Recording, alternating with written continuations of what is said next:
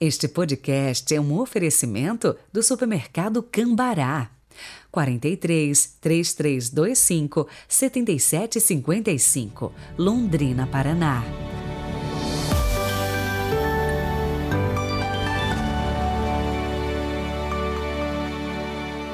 Olá, sejam muito bem-vindos a esta terça-feira, 30 de agosto de 2022.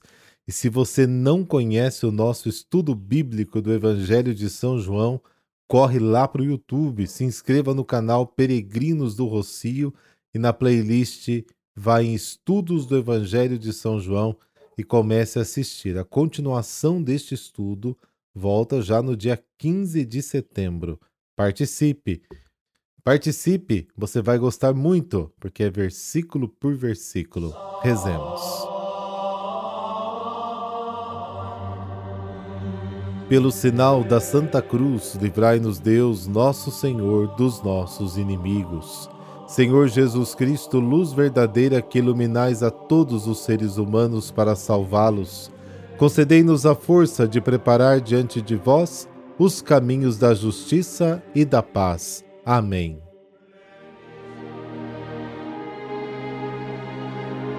Lucas capítulo 4, versículos de 31 a 37. O Senhor esteja convosco, Ele está no meio de nós. Proclamação do Evangelho de Jesus Cristo segundo Lucas. Glória a vós, Senhor. Naquele tempo, Jesus desceu a Cafarnaum, cidade da Galileia, e aí ensinava-os aos sábados. As pessoas ficavam admiradas com o seu ensinamento porque Jesus falava com autoridade. Na sinagoga havia um homem possuído pelo espírito de um demônio impuro que gritou em alta voz: O que queres de nós, Jesus Nazareno? Vieste para nos destruir? Eu sei quem tu és. Tu és o Santo de Deus. Jesus o ameaçou, dizendo: Cala-te e sai dele. Então o demônio lançou o homem no chão, saiu dele e não lhe fez mal nenhum. O espanto se apossou de todos e eles comentavam entre si: Que palavra é essa? Ele manda nos espíritos impuros com autoridade e poder, e eles saem. E a fama de Jesus se espalhava em todos os lugares da redondeza. Palavra da salvação. Glória a vós, Senhor.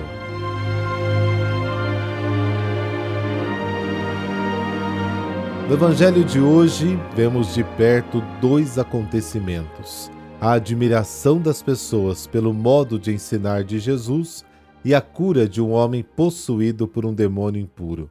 Nem todos os evangelistas relatam o fato da mesma maneira. Para Lucas, o primeiro milagre é a calma com que Jesus se liberta da ameaça de morte vinda dos habitantes de Nazaré e a cura do possesso. Lucas 4. Para Mateus, o primeiro milagre é a cura de um doente e possesso. Mateus 4 ou mais especificamente a cura de um leproso, Mateus 8.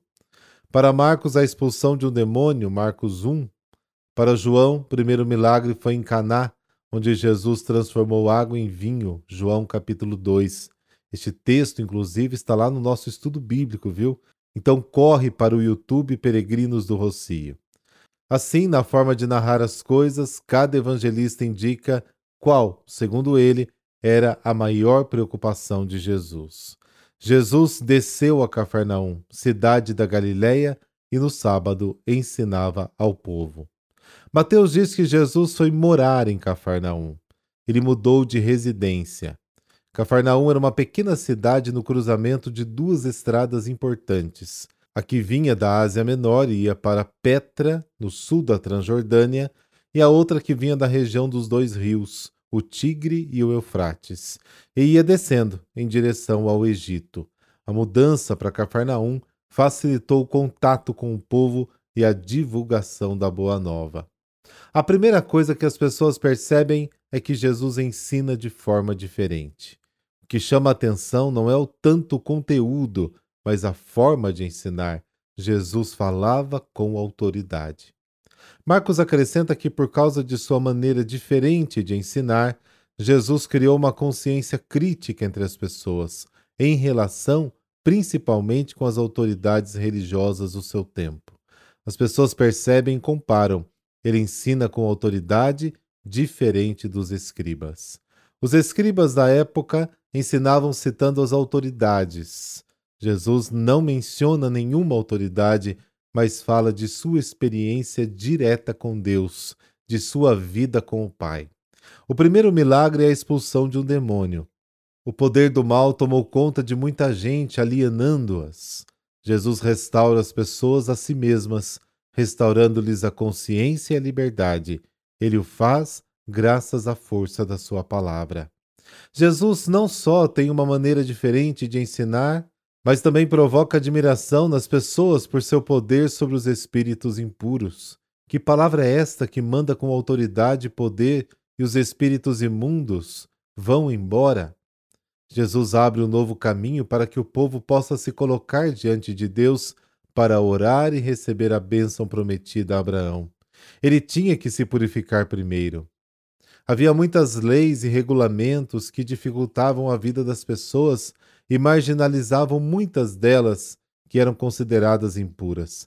Mas agora, purificadas pela fé em Jesus, as pessoas podiam mais uma vez estar na presença de Deus e orar a Ele, sem ter que recorrer a padrões de pureza complicados e muitas vezes caros. O Senhor também nos liberta de tantos males. Mas é preciso que tomemos consciência desses males, para que também a nossa luta, contando com a graça divina, seja mais atuante, eficaz e perseverante. Jamais nos acostumemos com a maldade que insiste em residir em nós.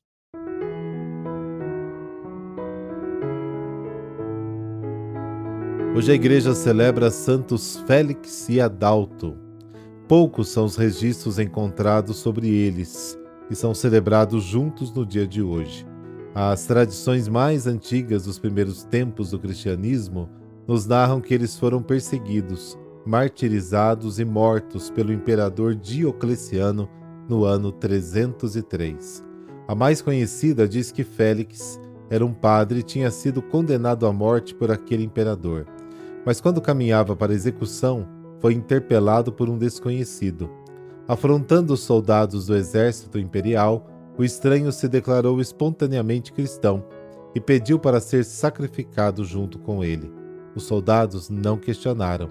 Logo após decapitarem Félix, com a mesma espada decapitaram um homem que tinha tido a ousadia de desafiar o decreto do imperador Diocleciano.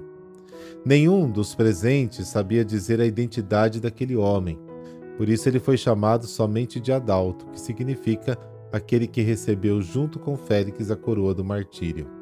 Ainda junto a estas narrativas, eles foram sepultados numa cripta no cemitério de Comodila, próxima da Basílica de São Paulo, fora dos muros. Papa Cerício transformou o lugar onde eles foram enterrados numa basílica. O cemitério de Comodila e o túmulo de Félix e Adalto foram reencontrados no ano de 1720, mas vieram a ruir logo em seguida, sendo novamente esquecidos e suas ruínas abandonados. Só em 1903, a pequena basílica foi definitivamente restaurada, descobrindo-se um dos mais antigos afrescos cristãos, no qual aparece São Pedro recebendo as chaves na presença dos santos Paulo, Estevão, Félix e Adalto. Concedei-nos, ó Deus onipotente, a graça de sermos sempre firmes na fé e pela intercessão de São Félix e de Santo Adalto, dai-nos, Senhor, a graça que vos pedimos. Por Cristo nosso Senhor. Amém. Abençoe-vos o Deus Todo-Poderoso, Pai, Filho, Espírito Santo. Amém. Excelente terça-feira para você. Coragem. O Senhor está contigo, hoje e para sempre.